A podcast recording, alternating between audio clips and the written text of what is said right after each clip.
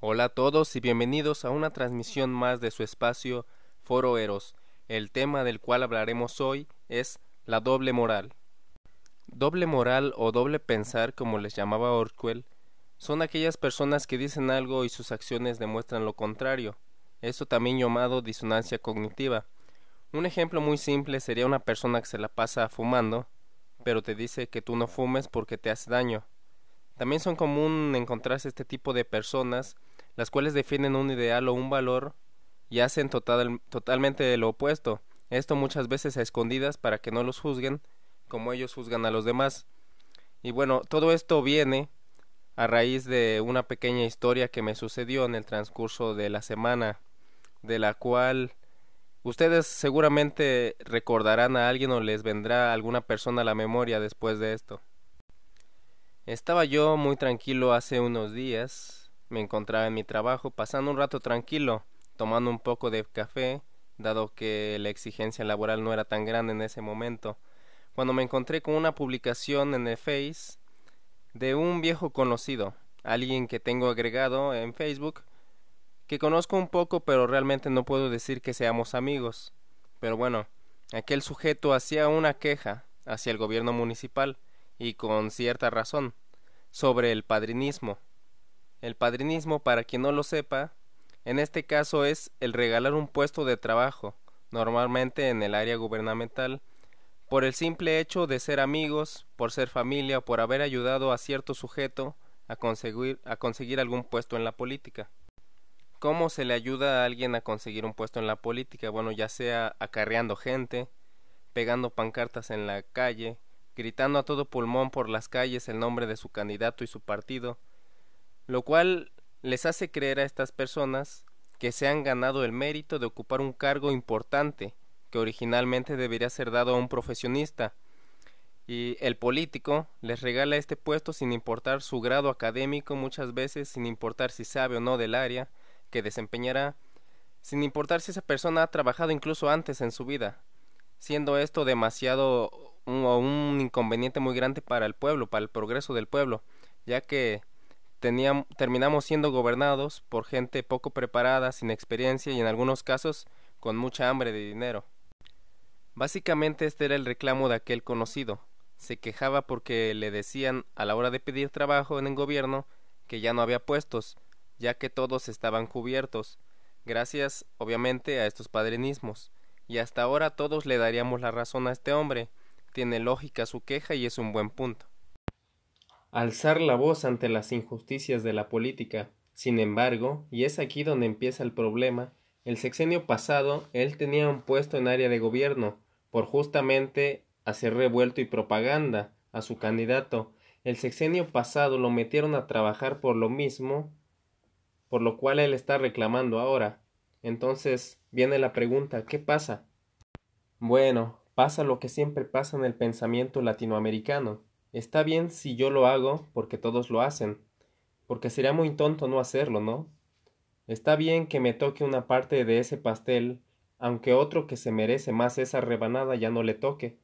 Pero cuidado con que un mal día ya no le toque de esa rebanada, porque entonces sí, el gobierno es el corrupto, vivimos en un país lleno de injusticias, salen a las calles a reclamar sus derechos, a quejarse de cómo son explotados y no hay oportunidades laborales.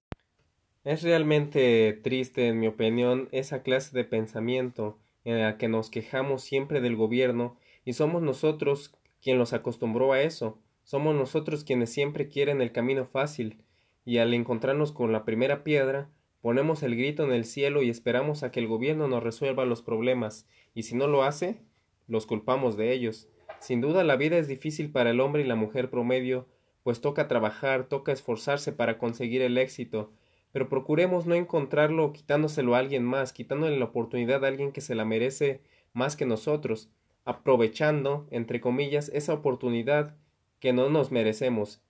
Y si siempre la vida te ha favorecido con esa clase de oportunidades y de repente ya no lo hace, al menos no empieces a ver a quién culpa. Toma responsabilidad y vence ese obstáculo. La cima es mejor cuando has tenido que escalarla por propia mano. Y hasta ahora yo sé que quizá te acuerdes de alguien a quien de este modo fue favorecido con trabajo Y no sé si se han dado cuenta cómo cambian esas personas después de recibir incluso su primer sueldo. Pasan de ser unas personas humildes y sumisas que saludan a todo el mundo a ser unas personas que miran hacia abajo a las personas que no son como él, que no ganan lo mismo que él o que incluso no pueden comprarse las mismas cosas que ahora ellos pueden. Y ahora porque son regidores, son diputados, encargados de quién sabe qué cosa, su ego se dispara por las nubes, volviéndose los importantes, queriendo un trato especial en cualquier lugar que pisan. Es para mí sin duda una lástima cómo el poder y el dinero llegan a corromper a alguien, alguien que realmente no estaba preparado para tenerlo todo, alguien sin esa inteligencia para poder sobrellevar el cambio de vida que ahora tienen. E incluso se les olvida que ellos son servidores públicos, ellos son quienes deben trabajar para el pueblo, ellos no tienen mayor poder que el que nosotros les demos. No les aceptemos esa mochilita, esa torta, ese topper, ese Yakult, ese pau pau que nos regalan, con el cual intentan comprar nuestra confianza. Pongámosles a trabajar y nosotros también trabajemos, todos podemos salir adelante. Si tú eres un joven que se encuentra en el proceso estudiantil o apenas has concluido tu universidad y por alguna u otra cosa no has logrado conseguir un trabajo, no te desesperes, no caigas en sus juegos, recuerda lo que vales y todo lo que sabes. Son ustedes los que pueden generar un cambio, no el cambio que los políticos quieren, sino el cambio que el país necesita, que el pueblo necesita. No mendigues puestos de trabajos a políticos. Si ves a un amigo o familiar que consiguió un, buen trabajo, no, tras, no vayas tras él a pedirle uno, gánatelo. Y si puedes crear tu propia empresa, resurgir o surgir tu espíritu emprendedor y darte la oportunidad de conocer hasta dónde puedes llegar con tu trabajo duro, no tengas miedo de los fracasos. Estos son parte del camino hacia el éxito. Nunca dejes de intentarlo.